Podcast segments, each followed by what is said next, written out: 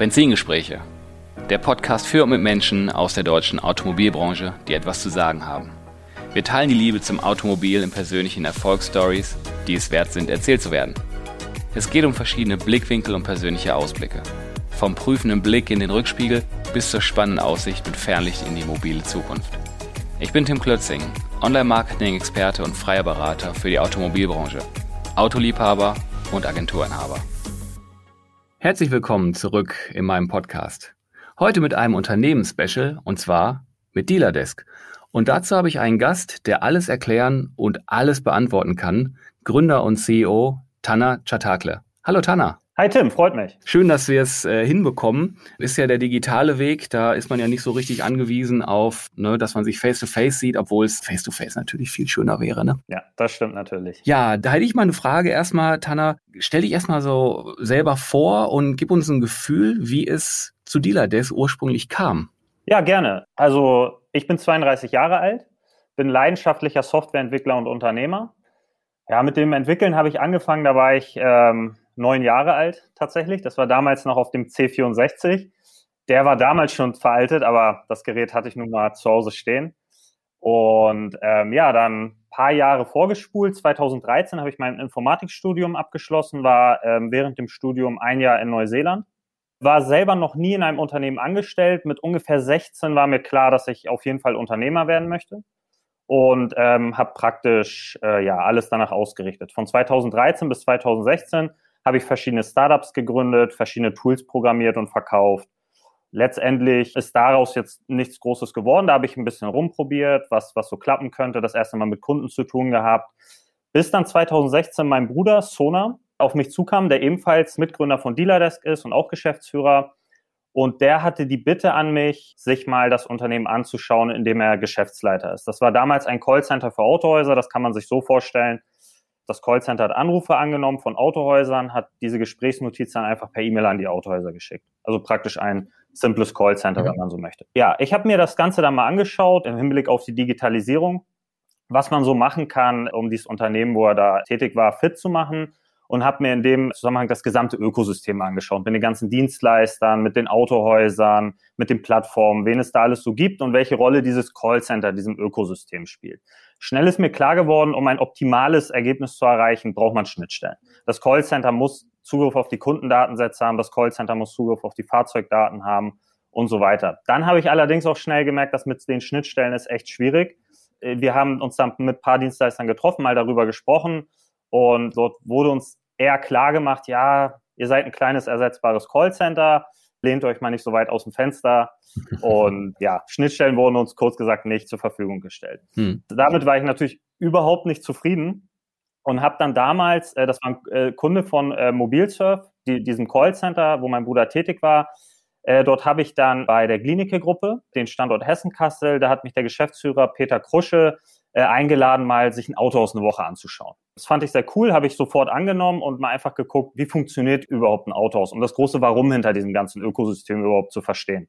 Mhm. Äh, das habe ich dann eine Woche gemacht, das war wirklich sehr cool. Der hat mich dann durch alle Abteilungen durchgeführt, sei es der Teiledienst, der Service, der Verkauf im Gebraucht- und Neuwagenbereich. Und ich habe relativ früh erkannt, hey, da ist echt viel Potenzial. Zwischen dem Soll und Ist ist da noch so eine große Differenz, dass ich gesagt habe, hey, da habe ich Lust drauf, hat mein Bruder gesagt, hey, lass uns committen. Äh, also ich würde mich committen und mit dir gemeinsam das machen. Allerdings, was mir wichtig ist, da ich vom Herzen Unternehmer bin, möchte ich das in dem Unternehmer-Framework auch, auch machen. Also nicht irgendwo als Angestellter, mhm. sondern auch wirklich als Geschäftsinhaber. Hab dann äh, mit meinem Bruder diese Firma übernommen, jeweils zu 50 Prozent, haben ein Konzept dann erstellt äh, auf Basis dieses Potenzials und sind dann zu den Kunden gefahren von diesem Callcenter und auch Autohäusern, die kein Kunde waren. Haben einfach mal dieses Konzept vorgestellt, so wie wir uns die Zukunft vorstellen. Ja, das war sehr niederschmetternd. Uns wurde eigentlich immer nur gesagt, haben wir schon, gibt es schon, brauchen wir nicht, könnt ihr nicht. Nehmt irgendeine vorhandene Lösung, customize die und damit habt ihr bessere Chancen. Das war dann immer relativ niederschmetternd, aber nur für einen Tag. Am nächsten Tag haben wir uns dann wieder aufgerafft und gesagt, hey, wir machen weiter. Das ist so dieser Übergang, genau, dieser Übergang zu Dealer Desk, wo wir dann gesagt haben, hey, wir machen es trotzdem und haben angefangen, den Prototypen zu bauen. Hm. Genau. Ich musste gerade, während du gesprochen hast, an einer Stelle musste ich ein bisschen schmunzeln. Da traf also, ich sag mal, Entwickler auf Autohauswirklichkeit, ja? Genau, ja. Ja. Das, das kann auch schon durchaus spannend sein, ne? weil das sind ja schon zwei Paar äh, Welten. Extrem spannend. Ja, als Entwickler geht man natürlich immer analytisch an die Dinge ran, strukturiert sich das alles äh, mental und sieht dann sofort Zusammenhänge und potenzielle Engpässe auch mit dem Ingenieursauge, sag ich mal. Mm, okay. Bevor, ah, das ist schön. Bevor wir mal so über so ein paar Meilensteine und so das Portfolio von Dealerdesk sprechen, was ist denn euer Elevator Pitch? Was, was ist die Sache? Ja, wenn man das äh, große Ganze, also das große Warum betrachtet, äh, würde ich sagen, dass unsere Mission bei Dealerdesk ist, äh, die Stärke von Autohäusern, deren regionale Nähe digital und mühelos verfügbar zu machen. Das ist auf der höchsten Abstraktionsebene unsere Mission. Mhm. Und um quasi nochmal eine kleine Stufe reinzuzoomen, letztendlich, ähm, ja, auf der einen Seite gibt's halt äh, die Menschen mit Mobilitätsbedürfnissen, die möchten Autos kaufen, leasen, finanzieren, mieten, sharen, versichern, anmelden und so weiter. Diese Liste ist sehr lang. Und auf der anderen Seite gibt's halt den Handel mit über 10.000 Standorten in Deutschland, über eine Million Bestandsfahrzeugen. Das sind eigentlich die idealen Grundvoraussetzungen, um genau diese Bedürfnisse zu erfüllen. Und wir möchten das halt digital miteinander effizient verbinden. Hm, cool, okay. Wir haben ja uns auch ein bisschen auf den Podcast vorbereitet und haben das noch ein bisschen geschoben, weil es gibt Neuigkeiten von euch. Ihr habt, glaube mhm. ich, äh, ich gebe das gleich in deine Hände, weil ich kann es gar nicht so genau erklären. Es gibt eine neue Version, die ist online und die ist dabei, an die Kunden ausgerollt zu werden. Welche besonderen neuen Features habt ihr da integriert? Was, was gibt's da zu berichten? Genau, äh, der Grund erstmal, so wir haben, äh, warum wir das, äh, warum wir die Software komplett neu entwickelt haben, ist der, dass wir in der Zwischenzeit, tech, äh, in der Zwischenzeit technisch sehr viel dazugelernt haben und auch Know-how dazu bekommen haben. Also sehr kompetente Mitarbeiter im IT-Bereich mit auch mhm. langjähriger Erfahrung Fachlich haben wir natürlich auch sehr viel dazu gelernt. Wir haben natürlich nochmal einen viel detaillierteren Einblick bekommen äh, in die Autohäuser und haben dann irgendwann gesagt, okay, es macht keinen Sinn mehr, die aktuelle Software weiterzuentwickeln, sondern eine neue Software muss her. Weil ähm, das Bild hat sich geschärft und das Bild, was wir hatten und das, was wir eigentlich sehen wollten, war einfach zu unterschiedlich. Äh, dementsprechend mhm. haben wir gesagt, dass, äh, wir entwickeln die neu. Das hat äh, das Jahr 2020 haben wir komplett äh, äh, verwendet, um die Software neu zu entwickeln. Es ist kein Update, es ist praktisch von äh, weißes Papier und von, von Grund wow. auf neu entwickelt. Ähm, Aber da geht ja, wenn ich ganz kurz reingrätschen darf, da geht so dein Herz doch auf, ne? Ja, absolut. Das, das geht äh, äh, natürlich auf. Also einerseits natürlich das Ingenieurherz ähm, ist natürlich immer schön, wenn man auf einer grünen Wiese beginn, beginnen kann. Nichtsdestotrotz muss man natürlich auch die unternehmerische, äh, das unternehmerische Risiko betrachten. Ähm, da gehörte schon einiges, äh, einige Portionen am Mut dazu, weil man hatte ein laufendes Geschäft, man hatte zufriedene Kunden, und ähm, ja, das war auf jeden Fall, also da gehörte schon, also diese Differenz, mhm. die ich beschrieben habe, war schon wirklich sehr groß. Äh, äh, ansonsten, das war schon auf jeden Fall eine Entscheidung, die, mhm. äh, wo wir uns bewusst waren, dass diese auch Risiken birgt. Weil es kann ja sein, man entwickelt mhm. die Software neu und danach sagen alle Kunden vor, was besser dieses Risiko besteht halt immer. Und ähm, ja. Ja, aber ihr habt ja auch. Äh, erzähl mal weiter, Entschuldigung, dass ich dich da gerade so ein bisschen gestört habe. Äh, genau, also diese Software, wir haben die, ähm, aber nicht, also dieser äh, Worst Case ist nicht eingetreten. Wir haben die Software fertig entwickelt. Wir haben auch schon die meisten Kunden von uns migriert. Ähm, die sind sehr zufrieden. Was es an Neuerungen gibt, also letztendlich bewährt ist es viel besser geworden. Also seien es Kleinigkeiten wie der Dark Mode oder generell einfach der, der Spaß an der Bedienung, weil uns ist es sehr wichtig, dass äh, der Verkäufer und der Servicemitarbeiter und so weiter, dass die Spaß an der Bedienung haben. Ansonsten pflegt mhm. keiner so ein System. Wenn man da per Hand mhm. Gesprächsnotizen von einem Telefon, äh, Telefonat eintragen muss und eintragen muss, dass man überhaupt telefoniert hat, das macht keiner. Da braucht man sich nichts mhm. vorzumachen. Das haben wir auch schon oft gesehen äh, äh, in den letzten Jahren in Autohäusern, die äh, letztendlich diese klassischen CRM-Systeme ein, einsetzen, wie man sie kennt, diese großen Player ja, das, diese Daten werden einfach nicht gepflegt. Und deswegen ist es uns sehr wichtig, dass man äh, sehr viel Spaß dran hat, in dem System auch direkt die ganzen Interaktionen machen kann. Sprich, wenn, wenn man äh, telefoniert, muss man per Klick direkt raus telefonieren können. Wenn jemand anruft, muss man direkt sehen, wer anruft. Also, und das Telefonat muss automatisch protokolliert werden. Und ähm, die neue Software letztendlich ist mehr als Plattform zu verstehen. Sprich, alles, was in dieser Software drin ist, äh, steht per API zur Verfügung. Ähm, das heißt, schreibend und lesend. Genau, und letztendlich haben wir da auch sehr viel vorbereitet für diese ganzen Zukunftsthemen, um, um dieser Vision gerecht zu werden. Sei es die Online-Probefahrtbuchung, die äh, Chat-Anbindung, die Vorqualifizierung, Videochat, Marketing-Automatisierung mhm. und so weiter. Und das sind halt alles mhm. Themen, die äh, jetzt in der neuen Software äh, vorbereitet sind, größtenteils, zum Teil schon zur Verfügung stehen und im Laufe dieses Jahres äh, dann entsprechend mhm. alle, ja, alle rausgerollt werden. Genau. Cool. Wow, das ist ja wirklich immens. Ich habe in den Vorgesprächen, hatte ich mit deinem Bruder gesprochen und der sprach eigentlich nur so von einer neuen Version. Aber ist ja, das ist ja wirklich eine Evolution, mehr oder weniger. Ja, hoff, ja, genau. Also das, äh, ja, deswegen auch halt äh, die, die komplette Neuentwicklung, genau. Und, cool, okay. Ja, sehr, sehr, sehr spannend. Ich würde jetzt ganz gerne nochmal Zeitreise ein bisschen, bisschen zurück machen zu euren Anfängen und der Entwicklung und, und einigen Kennzahlen von euch. Wie begann es bei Dealerdex? Da hast du vorhin schon so einen kleinen Einblick gegangen. Vielleicht kannst du mal sagen, wann das war und wie viele Jahre ihr jetzt alt seid, wie viele Menschen beschäftigt ihr, wer sind so klassisch eure Kunden? Ja, kann ich, äh, äh, genau, auf jeden Fall zweit, also im letzten Jahr 2020 haben wir die 100er Mitarbeitermarke geknackt. Hm und ähm, haben entweder, entweder äh, äh, circa 700 äh, Standorte, die unsere Kunden sind. Der erste mhm. große OEM steht auch kurz vor dem Vertragsabschluss. Das war ein sehr langer Prozess mit vielen Datenschutz- und Vertragsthemen, ähm, welchen wir jetzt äh, gemeistert haben. Das, das sollte also in den nächsten äh, Tagen äh, zum Vertragsabschluss kommen. Mhm. Ansonsten, ähm, wir haben keine Investoren. Also kommt, mhm. äh, mein Bruder und ich sind zu 50 Prozent äh, an dieser Firma beteiligt und äh, ja, brauchten bisher praktisch keine fremden Gelder, um, um das mhm. Ganze zu realisieren. Ähm, mhm, um, um zu unserem Mindset ein bisschen was zu sagen, also wir sind absolut kundenbesessen. Also der Kunde bei uns steht äh, ähm, dermaßen äh, im Mittelpunkt, dass wir, ähm, also wenn, wenn irgendwas nicht läuft, sehen wir uns grundsätzlich als die Schuldigen. Wir sind, äh, ähm, haben da auch, ähm, genau, also unser Kundenmindset ist, äh, also Kundenzentrierungsmindset ist wirklich sehr groß. Ähm, wir, bevor wir quasi uns als Shareholder betrachten, die Kunden sind, stehen bei uns an erster Stelle, danach kommen unsere Mitarbeiter und dann äh, sind wir praktisch äh, die dritte mhm. Priorität mhm. von unserem mhm. Mindset her. Und mhm. vor allen Dingen glauben wir auch absolut an die Zukunft des stationären Handels. Also wir committen uns zu 100 Prozent und ähm, sind fest davon überzeugt, dass der stationäre Handel auch in der Zukunft seinen festen Bestandteil haben wird. Und äh, mhm. was ja auch oft gesagt wird, ja, der stationäre Handel wird verdrängt äh, von, von Online-Anbietern. Das sehen wir nicht so, weil ähm, das Angebot, was, was diese Online-Anbieter anbieten, ist auch von den Autohäusern abbildbar. Es fehlt nur der mhm. Kanal, um das entsprechend anbieten zu können. Diese Mühelosigkeit, wie sie andere Anbieter äh, entsprechend anbieten, das ist ja bei Autohäusern per se nicht ausgeschlossen. Mhm. Und ja, ansonsten, seine Immobilie kauft man ja auch nicht online, das sehe ich immer auch so ein bisschen so. Ähm, sein Handy bestellt man auf jeden Fall online, seine Immobilie auf keinen Fall und das Auto ist irgendwo dazwischen. Mhm. Ja, da hatte ich vor ein paar Tagen noch ein interessantes Gespräch zu im Auto-Abo-Bereich. Also du hast jetzt ja, das Handy kauft man online, die Immobilie nicht, man ist irgendwo so dazwischen. Das verändert sich halt, ne? Generell verändert sich es ein bisschen gesellschaftlich, aber es sind halt immer wieder Menschen, die Empfänger oder die Käufer letztendlich, die ja selber Einflüssen und Meinungen unterliegen und der eine macht es halt gerne so und der andere halt gerne so. Und da hast du halt eine große Spannweite, die du bedienen musst. Ne? Ja. Die muss halt auffangen. Ja, absolut. Also ich glaube auch daran, dass dieser, ich, äh, du hast das ja eben schön beschrieben mit den verschiedenen Käuferarten. Es wird sicherlich diese Käuferart, die einfach nur das Auto online kaufen wollen, direkt geliefert haben möchten, diese, diese Klientel wird sicherlich äh, äh, immer größer werden, diese Zielgruppe. Das sehen wir auch äh, in den Trends, weil wir haben ja Millionen von, von, äh, von Vorgängen äh, auswerten können um, und sehen da auch klar die Trends.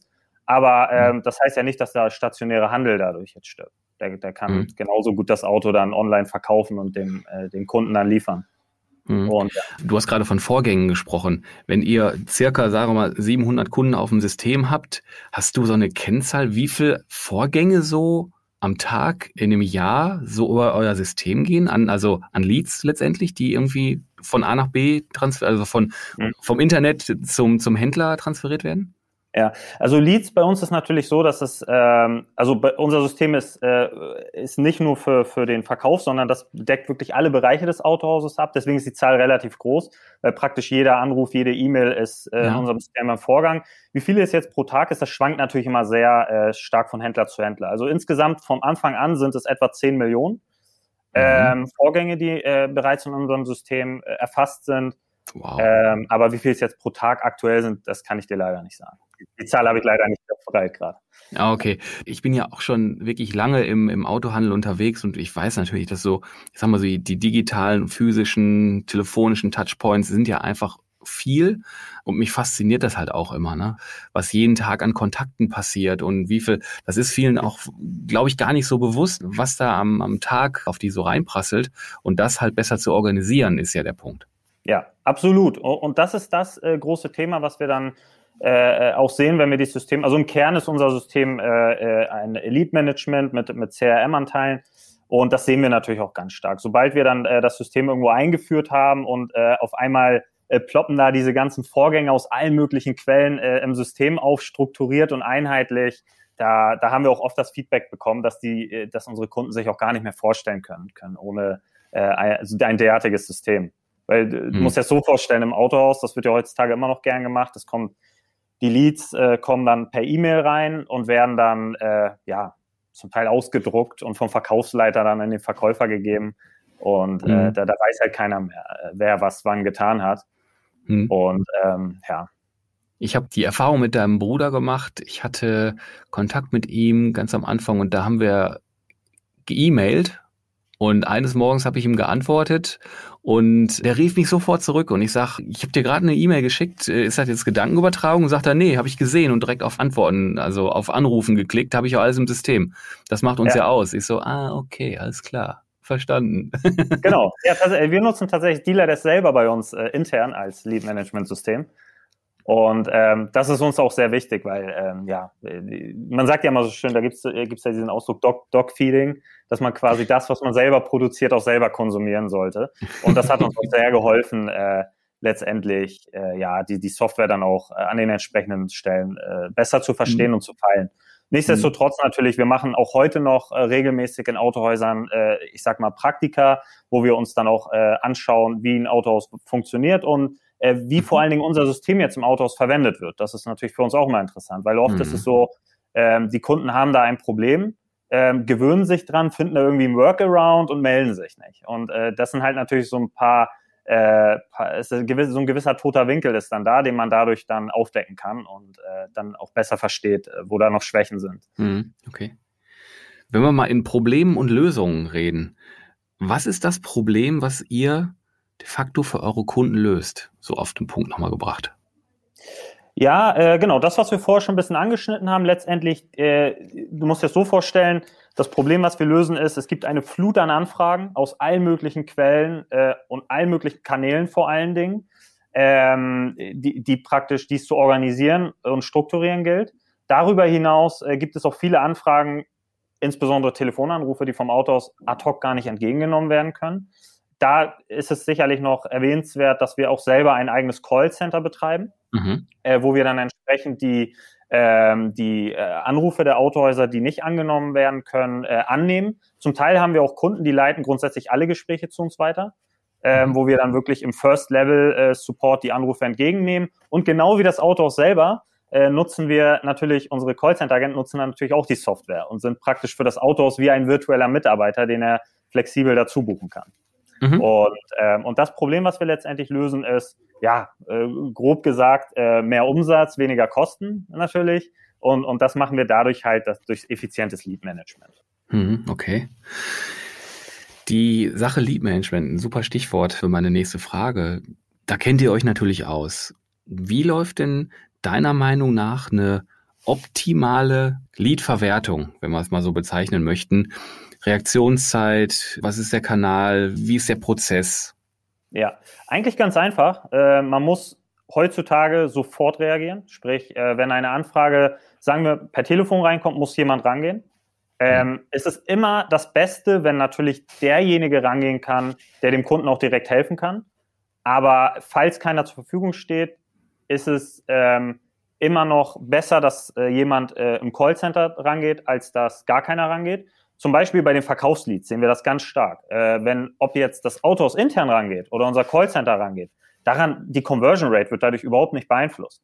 Ähm, das mhm. war zum Beispiel für uns auch äh, so eine erstaunliche Erkenntnis, die wir vor ein paar Jahren gewonnen haben. Das, also ich hätte jetzt aus dem Bauch heraus gedacht, das ist immer besser, wenn ein Verkäufer direkt angeht, aber das ist zum Beispiel gar nicht so. Und was, was ganz wichtig ist bei äh, schriftlichen Anfragen, es muss sofort reagiert werden. Wenn ein Chat angeboten wird, muss sofort jemand zur Verfügung stehen, weil heutzutage ähm, äh, die Kunden äh, gewöhnen sich immer mehr an, an den Service von, von den, den Service, den sie von anderen Plattformen wie Amazon etc. bekommen und wollen halt sofort, äh, also das Stichwort ist eigentlich sofort, äh, wenn es um das Thema mhm. Optimal Lead-Verwertung geht. Und natürlich auch, was, was auch immer hilft, ist, ist, ist diese vertikale Integration, sprich, natürlich, äh, wenn, wenn der Kunde eine Probefahrt will, ist natürlich das Coolste, wenn der Kunde direkt äh, per Klick diese Probefahrt online buchen kann.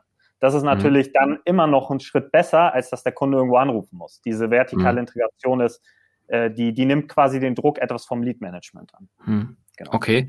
Reaktionszeit sofort ist natürlich, das stößt einem natürlich sofort abends, nachts, Wochenende na, natürlich auf. Wie wird das abgefangen?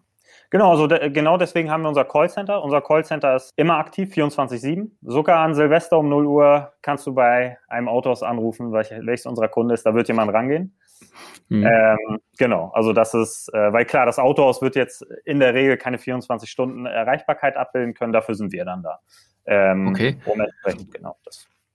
Und wenn er Digitalkontakt aufnimmt, wie handelt ihr das dann? Genau, digitaler Kontakt, äh, also du meinst jetzt, wenn jemand beispielsweise zum Beispiel bei, bei Autoscout eine Anfrage schickt. Ja, oder auf der Website den Kontaktbutton klickt und Informationen haben möchte oder so. Okay, verstehe.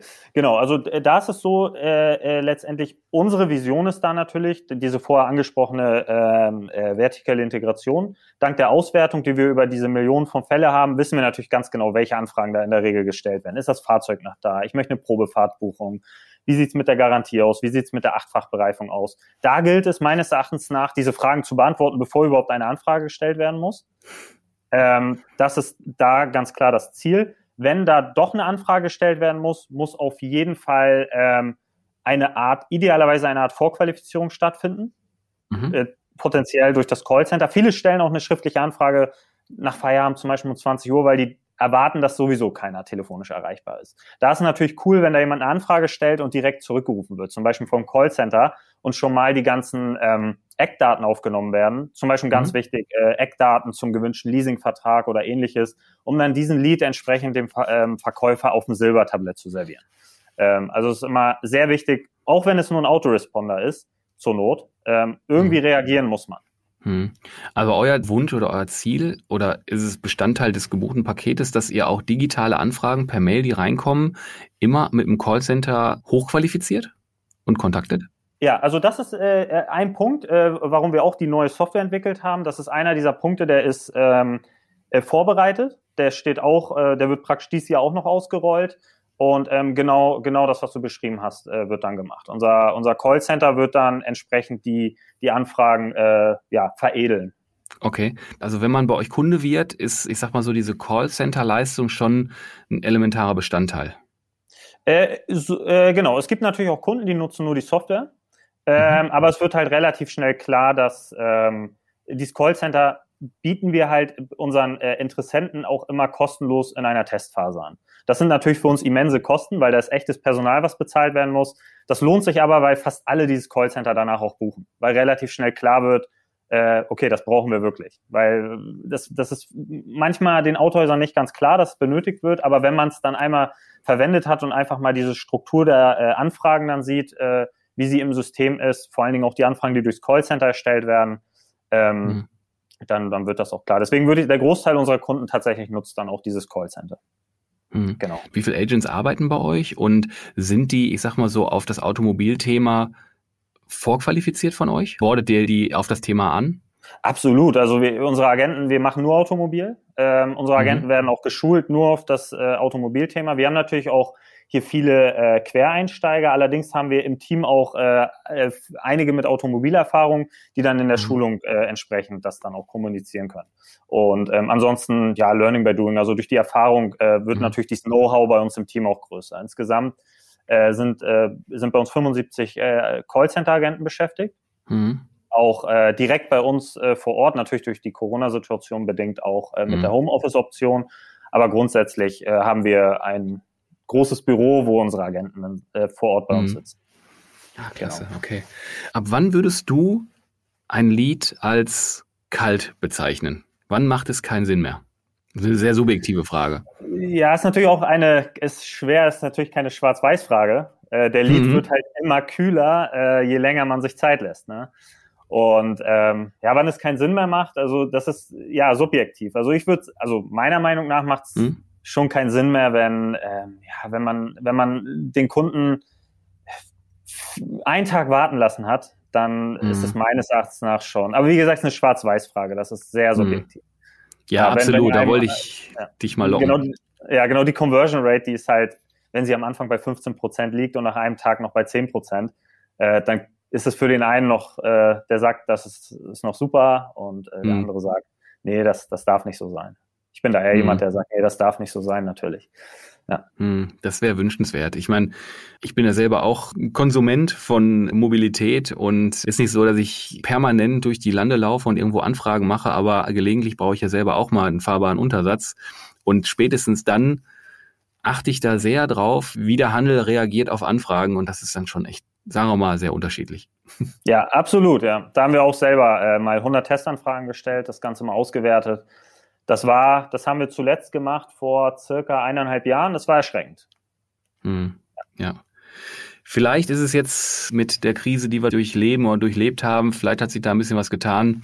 Man wird sehen. Aber man wüsste zumindest, wie man es besser machen könnte mit euch. ja. ja, klasse. Genau. Du, ähm, bis dahin erstmal super vielen Dank, weil ich glaube, jetzt ist das System Dealer Desk kann jetzt jeder schon sehr genau aufschlüsseln und die Hörer, die sich Benzingespräche antun, sind ja meistens schon eher aus unserer Branche und ihr seid da auch absolute Branchenspezialisten. Sehr interessant, ein schöner, schöner Einblick auch zu dem Update, was ihr da gemacht habt. Vielen Dank bis dahin erstmal. Ja, gerne. Nichtsdestotrotz kommst du um meine Abschlussfrage nicht drumherum. Das ist ja immer so, da habe ich normalerweise so drei bis vier. In deinem Falle habe ich eine oder zwei. Die zweite kennst du wahrscheinlich noch gar nicht, ist aber auch nicht schlimm. Das erste ist erstmal, weil es ja wirklich ein hyperaktuelles Thema ist, ne, wann sitzt du das erste Mal in einem komplett autonomen Auto und fährst von mir aus von zu Hause in die Arbeit, steigst ein, liest eine Zeitung, kümmerst dich um nichts. Ich muss die Frage inzwischen sehr genau stellen, weil bisherige Antworten immer Schlupflöcher gefunden haben, aber hau mal raus. Ja, ja, diese Frage natürlich, ich habe äh, äh, vorherige Folgen deines Podcasts gehört, dementsprechend überrascht mich diese Frage jetzt natürlich nicht. Ähm, genau, also voll autonom, wenn man es wirklich so definiert, dass wirklich alle Edge Cases abgefangen werden, so wie sie ein Mensch auch abfangen würde, sprich ins Parkhaus fahren und äh, ja, einfach äh, alles genauso wie mhm. ein Mensch, dann glaube ich, wird es länger dauern, äh, als im Durchschnitt vermutet. Ich gehe davon aus, dass das tatsächlich nicht vor 2040 passieren wird.